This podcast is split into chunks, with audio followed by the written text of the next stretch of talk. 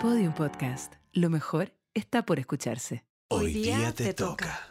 Porque hoy día te toca. Hablar de sexo. Una conversación íntima para entender todo eso que siempre quisiste saber. Pero nadie te quiso contar. Hoy día sí. Hoy día te toca. ¿Hoy día me toco? No, hoy día te toca. Porque mientras más lo hablamos, Mejor, lo pasamos. Soy Cata Ramírez Soy Nico Aguirre, y juntos somos educadores sexuales de pares. Que es como que tu mejor amigo sepa mucho de sexo. Sexo, sexo, sexo. Sean todas, todos y todes muy bienvenidos a un nuevo capítulo de Hoy día te toca. Quiero contarles sobre todo la gran fanaticada de mi eh, querido compañero Nicolás Aguirre que él me ha abandonado. Hoy día me toca sola. Y cuando el gato se va, los ratones hacen una fiesta, así que decidí hoy hacer una pijamada matutina y me- invitar a una muy buena amiga, educadora sexual de pares, Tamara Villanovoa, fundadora de Regina Educa. ¿Cómo estás, Tam? Hola, Cata. Hola. Ay, siento un gran honor al estar acá. ¿Sí? Sí, estoy nerviosa, tranquila, nerviosa. ¿Tranquila, nerviosa? Pero como, como igual hogar. el capítulo de hoy día, que es el capítulo 13 además. Porque te humedece.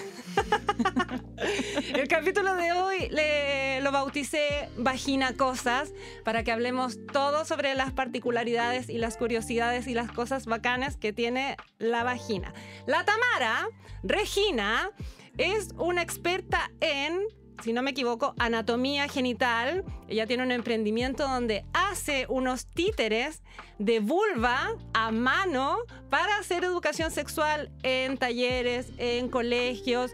Tiene un clítoris a escala real hecho de silicona para que la gente conozca cómo es la estructura completa de este órgano. Maravilloso. Es hermoso. ¿Hay algo más que quieras decir sobre tu expertise de educadora? Que se- a mí me gusta pensarme como una persona muy curiosa y bastante. eh, a mí me gusta mucho. Es que me encantan los genitales, soy una apasionada por los genitales y ahí empieza todo esto. Ajá. Entonces, como, como curiosa sobre los genitales, empecé a leer, a tomar cursos, a eh, asistir a charlas, a ver videos. Entonces, yo recopilo, recopilo información y trato de procesarla lo más sencillo que pueda Ajá. para también explicarle al resto. Ese podría como reducir eh, mi, mi vida y mi quehacer en eso. Es como, soy una curiosa, quiero saber cosas específicamente sobre sexualidad y quiero que tú también las sepas y de la forma más sencilla posible. Me encanta, simple, como un Sí. helado de una sola bolita. Oye, entonces el capítulo de hoy día está perfecto que tú vengas para hablar cosas de la vagina, porque la otra vez estábamos con el Nico y vino una amiga ¿Mm? de acá de la radio. Y nos preguntó, eh, a propósito de lo que habían comentado sus amigas también, que ellas, que ellas querían someterse a cesáreas sin ni siquiera haber programado un embarazo ni nada, como que ya tenían claro que tenían que someterse a una cesárea para el tema del parto, porque habían escuchado de sus mamases que cuando uno tenía parto vaginal, se perdía eh, la sensibilidad en la vagina y eso repercutía en eh, el placer durante los encuentros sexuales penetrativos. Entonces, en palabras sencillas, decían que el parto vaginal hacía que la vagina quedara como guayla y entonces el- la pareja, el marido, qué sé yo, no sentía nada. Nada. ¿Qué hay de cierto con eso? Porque yo le dije que no, que eso no era así, pero un poco como... Es farso. Como carrileándome nomás, pues. Pero hoy día podemos profundizar en esa primera pregunta. Yo creo que primero hay que empezar con lo que es el piso pélvico. O sea, ¿Ya? antes de, de empezar, como hoy el parto vaginal, el parto programado en cesárea, Ajá. la vagina gualaila y todo, ¿Sí? hay que entender que hay un músculo eh, que está involucrado en todo el proceso de gestación Sí. y, de, y de, de dar a luz. Ajá. Básicamente, ¿qué es el piso pélvico? Ya, ¿y qué En- es, qué es el piso pélvico? En palabras mega sencillas, Sí. es una especie de, ah, eh, no hamaca, sino que cama elástica Ajá. que contiene todos los músculos intrapélvicos. Está en todas las personas. O sea, intrapélvicos puede ser el útero el también. útero, el recto, la vejiga, el todo, todo lo que esté adentro de Ah, la es pelvis. como un soporte entonces. Un soporte, sí. Y eso también, como si son estos músculos intrapélvicos, también tendrá como incidencia en el esfínter, En todo. que O ayuda sea, a que yo no me ande meando sola. Ni para como- hacer pipí, para hacer caca, para hacer todo, todo. Ah. Es más, sentarte, pararte, eh, acostarte, todo tiene un impacto en este músculo. Por lo tanto, hay que conocerlo y saber trabajarlo. Entiendo, entiendo perfecto. De hecho, cuando, cuando recibimos esta pregunta, yo me comuniqué con una seca, la, la matrona Loreto Vargas. Eh, ginecóloga. Además, sí, ginecóloga, Ginecóloga, obstetra. sí. Eso, ese es su título. Y me decía que, claro, que durante el embarazo, independiente de si había un parto vaginal o una cesárea, lo que recibía mayor impacto era este piso pélvico. Y uno en general cree como que, no sé, pues cuando estáis en tu periodo, ¿cierto? Me da doloría, pensáis como en tu útero, como una cuestión gigante, como una sandía, a veces yo Sí. la siento. Y en verdad es. Mide 7, 7 por 5 centímetros. Es No. enano, pero durante el embarazo, este se puede extender en su tamaño 500%. Qué heavy se esto en pensar como hay una parte de mi cuerpo que crece 500 veces su tamaño. Heavy. Entonces, lo que le pasa al piso pélvico es que está ahí como haciendo mucho esfuerzo y eso es lo que se puede debilitar, más no el canal vaginal. Claro, lo que pasa es que hay están estas ideas de que por algún motivo la ¿Mm? vagina es algo que se vaya soltando o venciendo. Crecimos con la idea de que era un elástico que se iba a vencer. Sí, pues yo me acuerdo de ¿Te eso con los elásticos idea? vencidos, decían mi mamá y su amiga. Y nada que ver, po. No, nada que ver, porque es un músculo. Entonces, tal como cualquier músculo del cuerpo, Sí. piensa en las piernas, en, en el poto, en, Ajá. las- en los brazos, tú los puedes ejercitar. tienen una tonicidad que si tú no te preocupas de eso, esa tonicidad como se pierde y gana más flacidez. Entonces ahí lo que me decía la Loreto es que era más probable que al verse tu piso pélvico afectado pudiera tener una especie de prolapso o hacerte pipí, ¿cierto? El prolapso me dijo que era cuando todo el útero. ¿sí? Tú me Hay tres, sí, hay tres tipos de prolapso. Está el prolapso vaginal por sí solo, el prolapso de útero Ajá. y el prolapso como rectal. Básicamente un prolapso se, eh, se refiere a que cuando las cosas vas- se caen, es como que se te salen las cosas por el canal vaginal. Ah, Entonces se cae el útero sí. o se cae el- el co- la, la vejiga, perdón. Ya. La vejiga, el útero o el recto caen por el canal vaginal o el recto también Ya. por el mismo recto. Ya, eso sí puede pasar, pero no que pierdas sensibilidad en la vagina, porque además yo tengo entendido que la vagina, ¿cierto? Como el- to- todo el primer tercio, que es muy cortito, tiene muy poquita terminación nerviosa. Entonces, hayáis tenido o no hayáis tenido un parto o un embarazo, igual como que adentro no se siente tanto, como que la sensibilidad, ¿cierto? Para el tema del placer y los encuentros sexuales, qué sé yo, está como, afuera está todo pasando. Claro, yo creo que ahí hay varios factores como a considerar. Y hay algún punto en, la cesárea que es la, la cicatriz. La cicatriz es un impacto muy grande para el cuerpo. O Sí, sea, po. la cantidad de, de capas que estás rompiendo, que van en muchas direcciones, eh, y después tienen que regenerarse, es, es también un tema que tienen que considerar si es que desean tomar la opción de una cesárea. O sea, eso- yo, yo, yo escuché a una amiga, la Ajá. Nati, que su médico le había dicho que la cicatriz de la cesárea, como era tan profunda, se demoraba por lo menos dos años en regenerarse todos esos tejidos. Entonces, por una parte, a lo mejor tu vagina va a estar intacta, pero no vayas a estar disfrutando tanto del encuentro sexual porque quizás tu... tu... Tal vez tienes un dolor punzante, po. la piel se pone más dura, es más rígido y hay que pensar que el placer viene desde otros espacios también, no solamente del espacio físico. Sí. Entonces, creo que eh, es un- una serie de mitos y que se van como alimentando a partir de Del de- machismo. del creo. machismo, del Digámoslo. esta idea de que de que tenéis que estar como muy apretadita para sentir y como que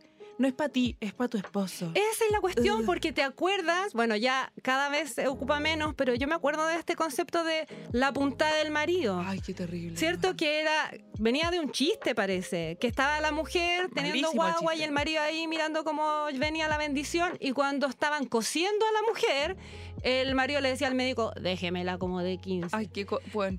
Y por mucho tiempo eso se hizo y era una cosa muy violenta, pero era como para el placer de él, para que él sintiera más, más apretado. Pero yo nunca he escuchado como a una mujer que le diga al urólogo, engrósemelo como... Como- o sea, amigo, si queréis sentir más apretado, como, no sé, No, y además que hay muchas ponte una funda.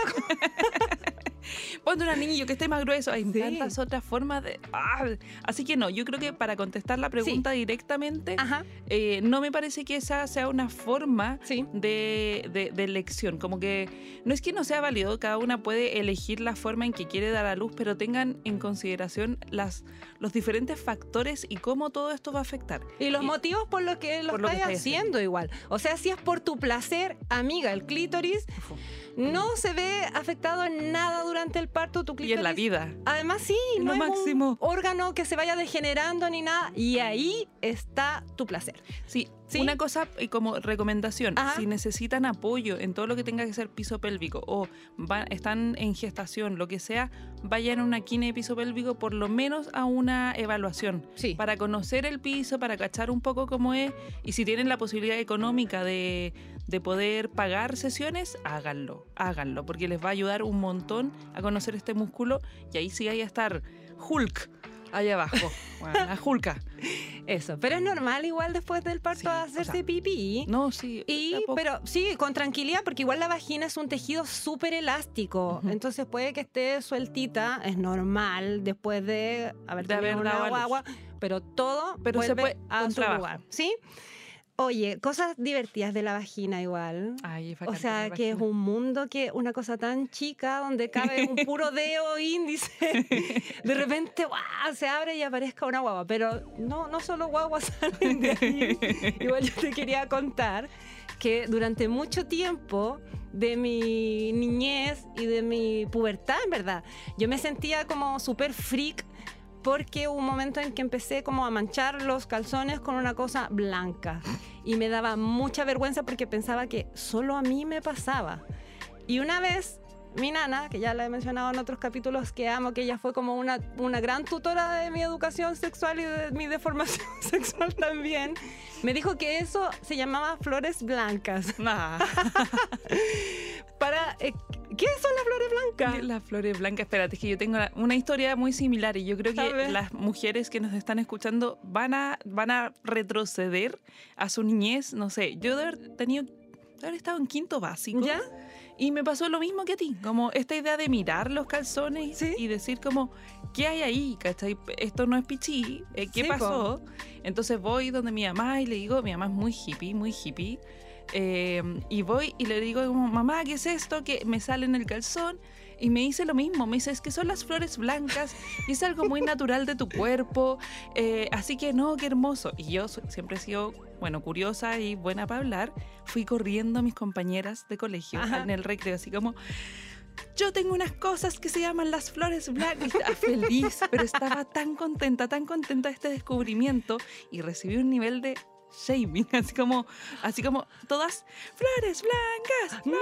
Y, y yo así como, ah, trágame tierra, ¿qué es esto? Y mucha vergüenza asociada a algo que era muy normal. ¿Y que tus amigas como no les habían salido flores blancas No sé, todavía a lo mejor? O, o tal vez simplemente querían burlarse de la que estaba hablando. Porque los, los- los niños también son, pueden ser crueles. ¿Sabéis qué rollo me pasé yo una vez? ¿Cuál? A propósito, bueno, que yo tengo un hermano muy chico y pasaron muchas nanas que lo cuidaban eh, a mis tiernos 12 años. Y hubo una que una vez me dijo, yo parece que andaba como con una malla de estas como de baile o una especie de traje de baño y, man- y como que se humedeció mi vagina po, y, man- y manché la, la malla. Y ella me dijo, ay, me dijo, tú eres igual que el Iván. Y, su- y Iván era su hijo que tenía mi misma edad. Y como que me dio a entender que eso era como semen. Y yo estaba muy atrapada pensando que quizás lo que a mí me salía era semen y quizás yo era un hombre. Pero espérate, o sea, Brígido. cuático. po, Brígido, brígido. Nunca voy a olvidar a esa señora, la señora Eva. Oye, gracias señora por, Eva. Gracias por cagarme la mente a mis 12 años. Bueno, ahí. Vieja Vieja estúpida. Ahí sabemos que, la eh, que las palabras crean realidad. po. Sí, po. Así que hay que tener cuidado con cómo le hablamos a la gente en formación. Entonces, esas flores blancas es flujo vaginal normal que te va a salir desde tu tierna pubertad hasta el último día de tu vida. Básicamente es la vagina lavándose sola, porque así de inteligente y autosuficiente es. Oye, pero a veces el flujo vaginal cambia igual. Yes. ¿Cómo podría, eh, o sea, fl- flor blanca Las es flores- normal ¿Qué cosa no que- es normal? Lo que pasa es que los flujos van cambiando según como el día de la, de la, del ciclo. Recordemos que tenemos un ciclo de 28 días ¿Ya? y hay diferentes flujos. Hay veces que el flujo se va a ver más como clarita de huevo, Ya. como más transparente, otras veces más como más denso y eso va a estar hablando mucho de nuestra fertilidad. Ah, cuando Eh, estás como ovulando te sale así como más, como Más, más, denso, como- contundente. como- mm, acuático. Eh. Y ese flujo también tiene un aroma asociado. Ah, sí. Y, y siempre hay cachado que hay gente que como, ay, te huele a pescado y la... Sí, como que hay un, como en el inconsciente colectivo está como que el, ay, yo no huele a pescado. Sí, como, es- es olor a San Antonio. Mentira. O sea, la, O sea- la vulva y la vagina no tienen por qué oler a pescado. No. Es más, los olores asociados a una vulva o un flujo más como eh, sano es Sí. más metálico. Sí, po. Sí, po, hay que... Una vez el otro día alguien me decía como, sí, por eso dicen que chu- chupar la vulva es como Chupar chupar, un pila. clavo. chupar un clavo. o de Una. Como algo metálico. Entonces, quiero comentarte como los diferentes aromas que pueden haber y cuándo tenéis que ponerle atención. Las red flags de Las la red vagina. flags. Ya. Entonces, ya. Cuando hay olor a pescado, o sea, Sí. es normal que haya un olor más fuerte al final del día, como hay Sí, estado 8, 10, 12 horas con el calzón, esto está húmedo, entonces Cerradito obviamente ahí. cerradito va a haber algún olor. Pero si eso pasa a estar como con olor a pescado podrido ¿Mm? Y tal vez tu flujo no se ve tan, eh, se ve o medio amarillento, eh, O ¿cachai? medio como que, quesillo así cortado. Ese es otro, ese vamos ¿Sí? para otro. Ah, ya. Pero como medio amarillento así, ahí tenéis que preocuparte. Ya. Porque puede ser presencia de alguna infección. Eh, entonces tenéis que ir básicamente al, a la matrona, a la gine, Ya. al médico para poder eh, ayudarte. Ya. Luego está el dulce. Y eso- Hay un olor dulce, como a yogur. ¿Cachai? Como a yogur natural, dulcecito. Como ¿Ya? que tú decís, Sí, sí. ¡ay, así que rico! Pero parece que no es tan rico. no es tan bueno. Ah, ya. Porque, eh, ¿cachai que los yogur tienen como un hongo adentro? Que el ¿Pajarito? No, bueno, pues. es un pajarito. es un pajarito. Eh, lacto. Lacto. ¿Bacilo? lacto bacilo. ¿Ya? sí, ya, pero hay un, hay un Ajá. hongo. Ya, la, nosotros tenemos adentro un hongo que se llama cándida, que está siempre. Ya. Está todo el tiempo. La cosa es que cuando la cándida se vuelve loquita ¿Ya? y hay alguna alteración, ya sea por pH, por estrés, por muchos factores, se, se vuelve loca y empieza a botar un flujo muy lechoso, como, como yogur cortado. Ya. Sí, sí. Y huele muy dulce. Y eso es presencia clara de candida. De candida te puede estar dando candidiasis. Candidiasis. Que no es una ITS, es Ajá. un hongo. Y eh, vaya a cachar que es muy candidiasis si te pica. ¿Cachai? La- la- Ah, las matronas sí. le dicen, ¿tiene prurito? Tú decís, ¿qué prurito? Marca, ¿Una marca de yogur? Como, Tómese un prurito al día, como un... Sí, como un chamito. Ya, prurito es cuando, te, cuando Te tenés pica. como una especie de sarpullido. como que te pica la- Sí, y tú decís, "Ah". ya. Eso es eh, una red flag brígida para Ya. ir a la matrona, a la gine, a ver porque es, pre- es probablemente la presencia de candidiasis. Ya. Entonces, olor fuerte. El a o- o sea, pescado. a dulce. exacto. A yogur. Red flag de la vagina. Exacto. O sea, el único olor que es más eh, el, el sano, se podría decir, porque Sí. es el metálico. Metálico. Ajá. Tu vulva huele metálica. Ese es tu aroma. No es a rosas, no, es a manzanilla, es No. metálico. Ya. Es como chupar pila, ya lo dije. Otra cosa que hay que tener cuidado es como si tenés ardor al hacer pipí Uf, sí. o sequedad, ¿cierto? En, en la vagina. Muchas Y san- sí, po, sangrado vaginal fuera de tu periodo. Exacto. O ¿Sí? sea, también si hay mucho dolor dentro del coito, si sentís Sí. que no hay, que, que tratas de meter algo. Sí. ya sea un juguete, el dedo, el pene, lo que sea, Sí. y sientes que no puedes o el dolor es casi insoportable, hay que parar y hay que ir donde un especialista porque eso no es normal. En ninguna instancia es normal que el sexo duela. Nunca, ni Nunca. siquiera un poquito. No Nada, hay que nada, nada, naturalizar el dolor para nada. Nada, ¿Sí? nada. Súper. Oye, eh, Flor Blanca, Las flores. yo cuando estaba chica quería puro que me llegara la regla. ¿En serio? La regla y usaban toallita yo tenía 14 años. Ah. Iba en segundo medio y todavía no me llegaba la regla y me sentía una niña porque además en ese tiempo era como cuando te llega la regla, te transformas en una mujer. Y todas mis compañeras eran mujer Mujeres. y yo era una cabra chica. Oye, pero por algo saliste tan alta, po. Sí, po. Y por el resto, ahí. Aparte que previo a, mi, a la llegada de mi periodo era, ba- era muy baja y además era muy plana. Y todos los veranos yo decía, ya, el próximo año voy a llegar al colegio con teta. El próximo año voy a llegar al colegio con teta. Y después me llegó la regla y como que todo mi cuerpo cambió Heavy. heavy, heavy. Pero tenía ansias de tener la regla. ¿Y te, te acordáis de de ese día así como especialmente Me acuerdo, feliz? me acuerdo especialmente porque además había tenido como mi primer amor de verano. No, espérate. Sí. Qué gran año. Había sido mi primer amor de verano y nos juntamos en un mall X un día domingo, todos los que habíamos compartido ese verano en Santiago. ¿Ya? Y yo estaba ahí como dándome besos con el, con mi amor de verano, ¿cierto? Y de repente sentí algo como calientito entre medio de mis piernas, una cosa muy extraña. Y dije, "Mm, debo estar muy enamorada. El amor se vuelve líquido. Amor líquido. Y después cuando llegué a mi casa me di cuenta que tenía como una como mucosidad un poco café Ah, y tuve que preguntarle a mi mamá porque en verdad en mi imaginario era que me iba a llegar la regla y iba a ver como, un- como el hotel del ah, resplandor. gracias, como un carry. Mucha sangre y no, pues tenía como una cosa que era más parecida como, un- como una mancha de chocolate que... Sí, pasa. Bueno, yo cosa. creo que muchas personas que menstruan saben lo que es eso.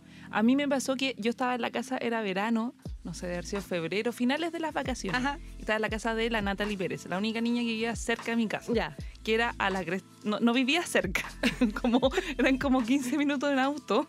No Ah, porque cerca. tú vivías en una parcela. Yo vivía en una parcela muy lejos en. Santiago eh, y ella también vivía en una parcela, pero eh, no era tan lejos como ir al centro. ¿Ya? Y estábamos, y era bacán porque su casa tenía como un colu- columpio con, con unas cuerdas así, la raja, lo estaba pasando increíble, Cata, así como tirándome por la, por la, por la cuerda. así, ¿Cuántos bacán. años tenías? Tenía eh, 11. Muy chica, ¿viste? 11 años. ¿Viste, Yo maldita? estaba retrasada. Y eh, de repente voy al baño y veo el calzón y tenía una mancha de sangre. Ah, Sí, mancha de sangre, sangre Vermellón, que le y dicen. vermellón. No, brillante, un rojo italiano, bueno, hermoso ese rojo. No. Y mm, recuerdo perfecto la sensación de, puta la wea, como, como que esa sensación de tengo que dejar de jugar. Pero eh, Ah, tanto en la heavy. instancia, en el momento, como tengo que salir de la casa de la Natalie Pérez, porque tengo que ir a mi casa, Sí. y también como esa sensación de deberías dejar de jugar ahora. Y como de vergüenza también, ¿o no? Claro. Como que la vida de las mujeres cambia radicalmente, Bueno. independiente de cómo uno reciba su primer periodo. Yo estaba feliz, tú estabas. Es que decepcionada. espérate, es que no se terminó ese, ese día. Llega, bueno, llegan mis papás, me van a buscar y mi papá así feliz.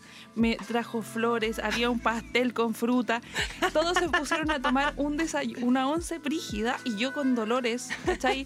Odiándolos, así como diciendo, maldiciéndolos desde mi pieza, weón. Como malditos. Celebrando el hito del... Weón, de que yo era mujer y yo así como. era me mujer. pero yo me dolía. Igual recrimino eso.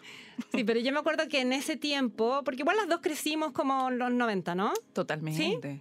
Eh, pasaba esto, pues que era una vergüenza tener la regla. Y me acuerdo que en el colegio, si bien yo estaba en un colegio de mujeres durante la enseñanza media, en la enseñanza básica, mis compañeras que habían tenido como su primera regla, era como microtráfico la weá de las toallitas higiénicas, como que nadie podía enterarse, era una cosa muy, Vergüenza. muy tabú. Vergüenza, vergüenza, vergüenza. Yo me acuerdo de esa cuestión. Pero ahora, ahora es tan diferente. Ahora es Cata. tan diferente. Yo, ¿por qué no fui adolescente en el 2020? ¿Por qué? Porque, Guay. ¿Por qué no estaba jugando en la casa de la Natalie Pérez en el 2020? sí, porque yo estoy dispuesta a cambiar a Bad Bunny por la Britney Spears. Feliz. Al revés, po, Oye, porque hoy día existen tantas alternativas para tu periodo Ujú. Como, o sea, es Bueno. una locura. Yo hace como... Fácil de, de conseguir, me encanta esa weá. Y además, claro, y a propósito de las redes sociales también, como que ya la regla es un tema como dominado por todo el mundo. Me di cuenta que en los comerciales de televisión ya no ponen sangre Cosas azul, ponen sangre roja. Qué emoción. Es como, es como ganar algo, ¿cachai? Sí, pues. O sea, nosotras crecimos en una época en donde habían tres cosas que se nos tiró que eran eh, vergonzosas, que era Ah. nuestros pelos, sí. nuestra regla y la, la caca. masturbación también, ¿no? Y la caca. Piensa tú en todos los comerciales de el flujo lento, el, el tránsito, El tránsito lento. lento. Gracias, Cecilia Boloco. No, era lesbiana. Era la Diana. Era la Diana Boloco. Yo creo que las dos hermanas estaban constipadas. No, eh, con- constreñidas. ¿Cómo se dice? Eh, títica. Así que eso, y ahora no, pues como que uno habla de la regla, Sí, po. habla de todo. Y hay una cosa que yo eh, estuvimos hablando ¿Mm? que tiene que ver con la copa menstrual. Amo la copa menstrual. La copa menstrual vino a salvar la, la- la regla. y la como- ecología del y la planeta, además. la ecología. Eh, y muchos piensan que la copa, bueno, primero digamos qué es la copa. Explica tú qué es la copa. Sí. sí, la copa es una especie de vasito de silicona muy pequeño, como del tamaño de un eh, vaso de shot de tequila. flexible, que tú metes al interior de tu vagina y como es flexible, cuando ya está dentro, se abre como una especie de flor, ¿cierto? Automática. Y lo que hace es recibir el flujo menstrual y lo contiene ahí. Y eh, contiene cierta cantidad de ml que alcanzan, ponte tú, para 8, 6, 12 horas incluso Fácil. durante el día. Y después tú lo que haces es como meter tus deditos, agarrar la copita, sacar, vaciar todo este flujo, lavarla y volver a ponerla. Es tan bacán. Es tan- muy tan bacán, pero es poco conocida igual. Sí, yo algo que hablábamos era esta idea de que, claro, para nosotros es algo que está muy dentro, muy como ya la ocupo. Yo ocupo copa hace, no sé, por lo menos unos 8 o 10 años. Yo también. Eh, es más, yo ya cambié una copa. Porque las copas, eso es al- el- el- lo ecológico, tienen una duración, una vida útil de hasta 10 años. Sí, pues y las toallitas higiénicas, además, ¿cuánto se demoran? Sí, ¿cuánto duran? ¿Cuánto se demoran en...? En marcharse del planeta. sí, no de sé, sinte- 3.000 años. bueno. Sí, y cuánta cantidad de basura una sola mujer puede generar durante toda su vida eh, de menstruación. Es Exacto. demasiado. Entonces la copa vino a salvarnos de las manchas en los pantalones, de los blue jeans blancos, Hoy qué terrible me pasó. sí, y a salvar el planeta El también. planeta. Pero no solo eso. Ah, quiero te contarte una historia Dime, sobre dime, el dime. Tampax. Ay. Porque yo me acuerdo cuando era chica, como que había muchos mitos respecto del Tampax, asociados a un tema que vamos a hablar al final, que ya nos queda poquito, es de la virginidad. Sí. Y que el Tampax era como la cosa más moderna y que solo las chicas como más eh, osadas lo sabían usar, porque era todo un hueveo como aprender a ponerse y sobre todo sacarse un Tampax. Y una vez, una amiga, hace poco igual, me contó que se había puesto un Tampax Ya.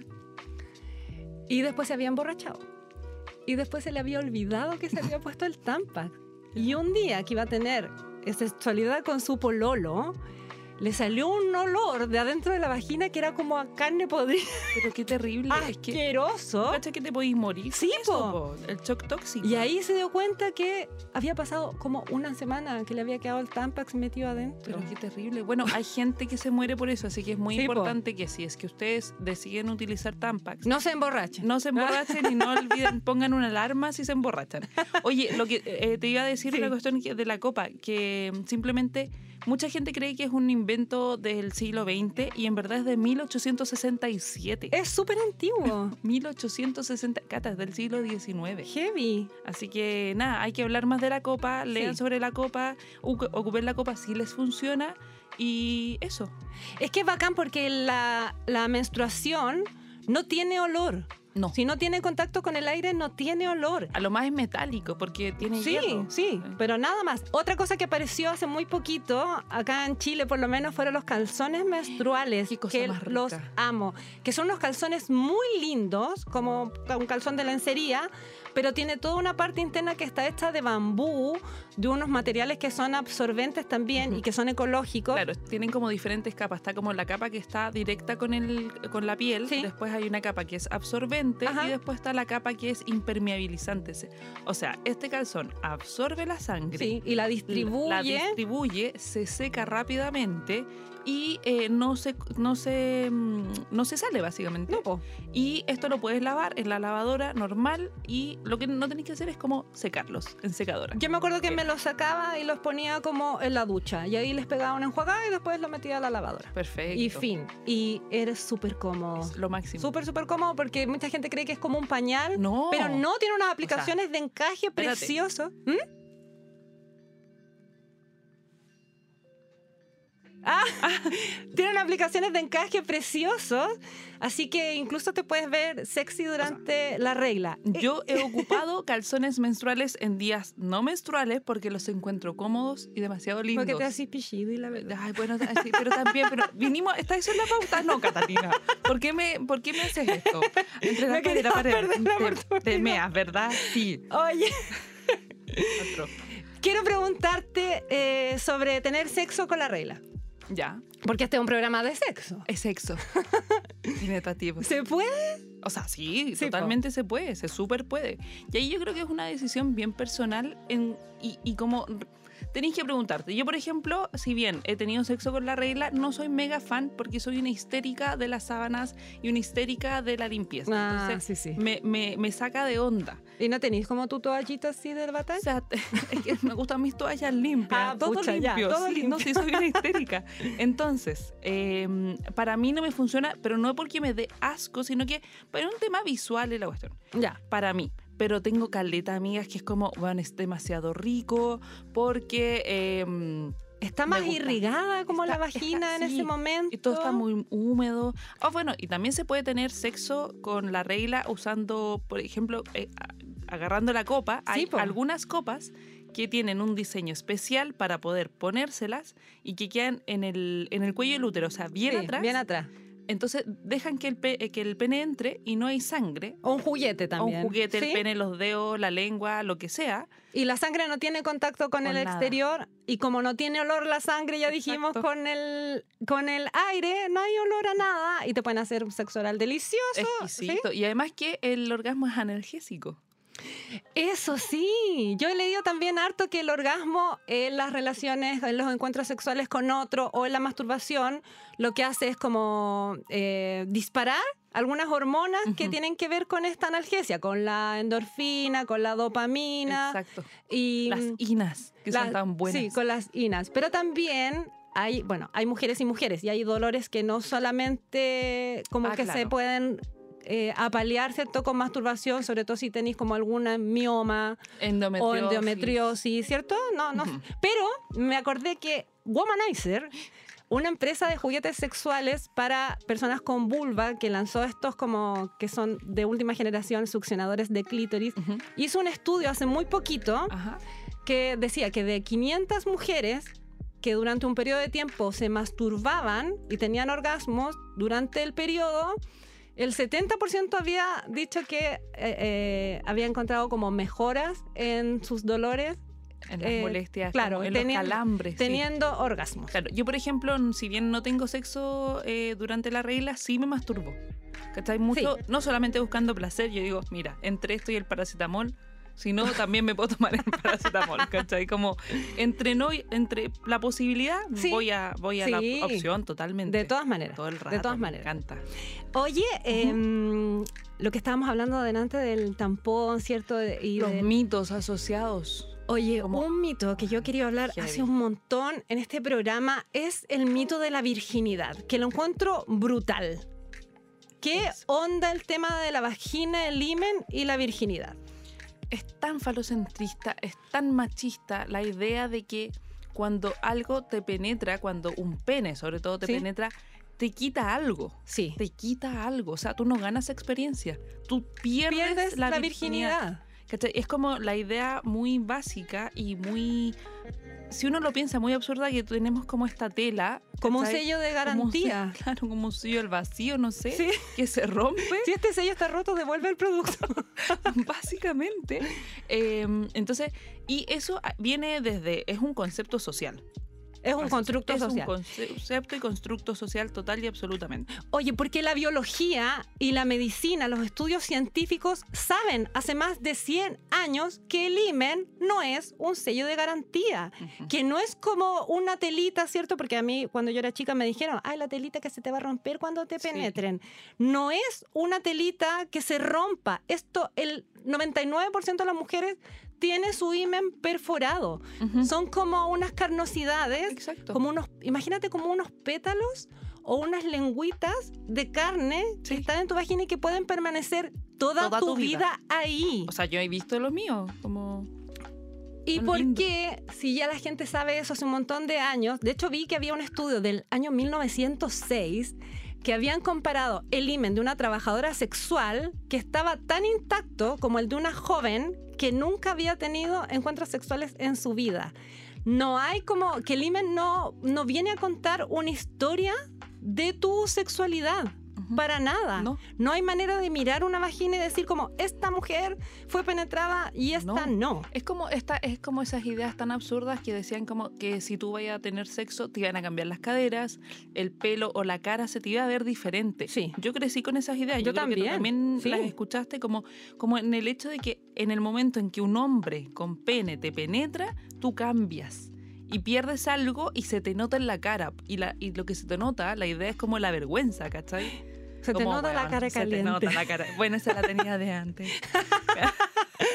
Oye, pero eso quiero decir, está súper bien si hay familias, ¿cierto? Hay personas que por una cosa religiosa, cultural o, no sé, un valor familiar que quieran preservar eh, el inicio de la vida sexual hasta cierto hito, que puede ser el matrimonio, está súper bien, pero yo creo que está bien en la medida en que uno tiene esta información a la mano. Si, amiga, tú vas a buscar la prueba de la balancura o te van a exigir la prueba de la balancura. ¿cierto? Que tienes que sangrar cuando te penetran, quiero decirte que la Organización Mundial de la Salud y la ONU rechazan este tipo de prácticas porque atentan contra los, Los derechos. derechos. humanos. Sí.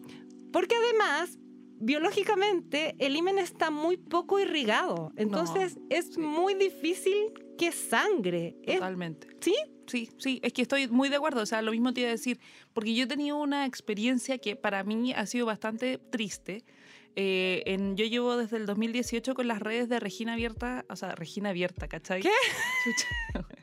De Regina Educa Ya. Abierta. Ajá.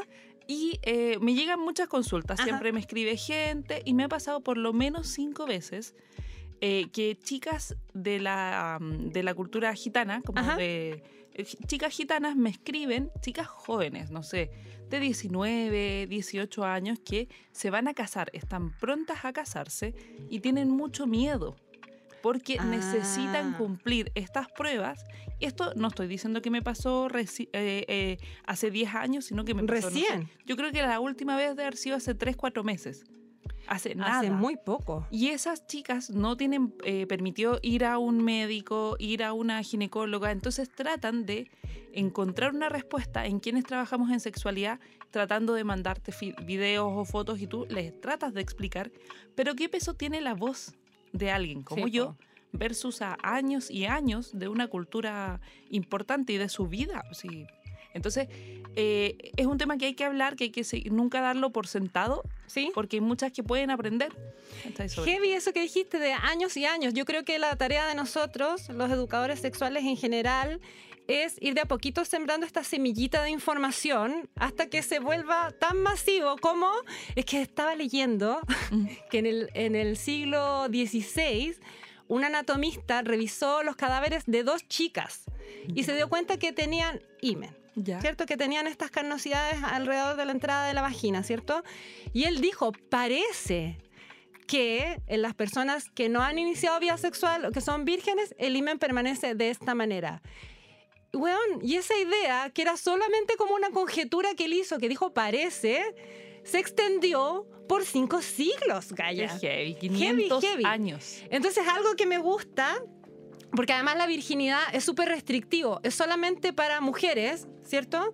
Para personas heterosexuales, habla solo de la práctica penetrativa y qué pasa con el inicio de la vida sexual de las personas queer, por ejemplo, de las personas Exacto. que, o sea, yo puedo te- haber tenido sexo anal, haber hecho el 69, haber tenido sexo oral, pero si no me han penetrado, como que ahí, estoy intacta. Eres blanca y ¿Sí? radiante. Entonces yo creo que un buen término que podría venir a englobar mejor todas las prácticas sexuales y además, además a considerar que un solo hito sexual no va a definir tu vida como en un antes y un después, sino que la exploración de la sexualidad es infinito, porque todos los días uno puede tener un debut sexual diferente. Totalmente. Me gusta esa palabra, debut, sexual. Me encanta. Oye, te quería decir cuál era la función biológica del himen.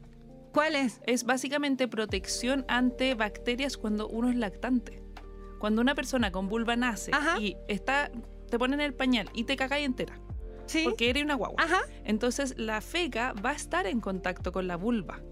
Entonces, para que Ah. básicamente es una especie, una, una protección extra. Amo. Hay muchos tipos. Esa es la función biológica. No que es tiene. sello de garantía No y además de no garantía. perdemos el valor. Ah, y otra cosa que leí rápido, rápido antes de ¿Sí? terminar es que es un mito que el himen se puede romper por andar en bicicleta. Sí. Y me dio mucha risa porque se puede romper si andáis en bicicleta solamente sin asiento. Claro. Ay, qué terrible. Oye, Tamara, Ay, me encantó que hayas venido a esta edición especial de Hoy Día Te Toca, eh, pijamada solo entre chicas, vagina cosas. Y este programa y todos los de Hoy Día Te Toca, del capítulo 1 al 13, se puede escuchar en Spotify, en Apple Podcast, en Google Podcast, en Podium Podcast y donde escuches tus podcasts eh, favoritos. a mí me encanta. Así que yo, ha sido un honor, Cata. Muchas gracias. Y yo los voy a seguir escuchando siempre. No te puedes ir sin canción.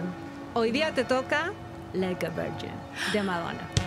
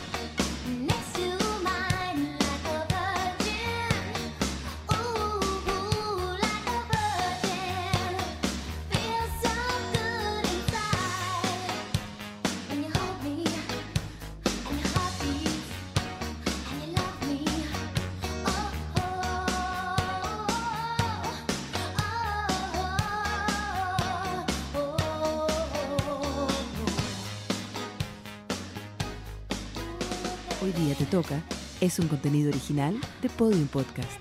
Para escuchar más conversaciones como esta, entra a podiumpodcast.com, Spotify o donde escuches tus podcasts. Síguenos en nuestras redes sociales y búscanos como Podium Podcast Chile.